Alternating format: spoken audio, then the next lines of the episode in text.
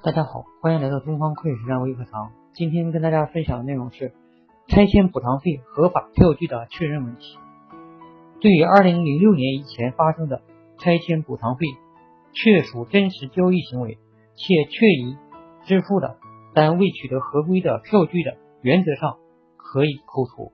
二零零六年以后发生的拆迁补偿费无法取得合规票据的，应该由主管税务机关。代开发票，谢谢大家，感谢关注东方会实战微课堂。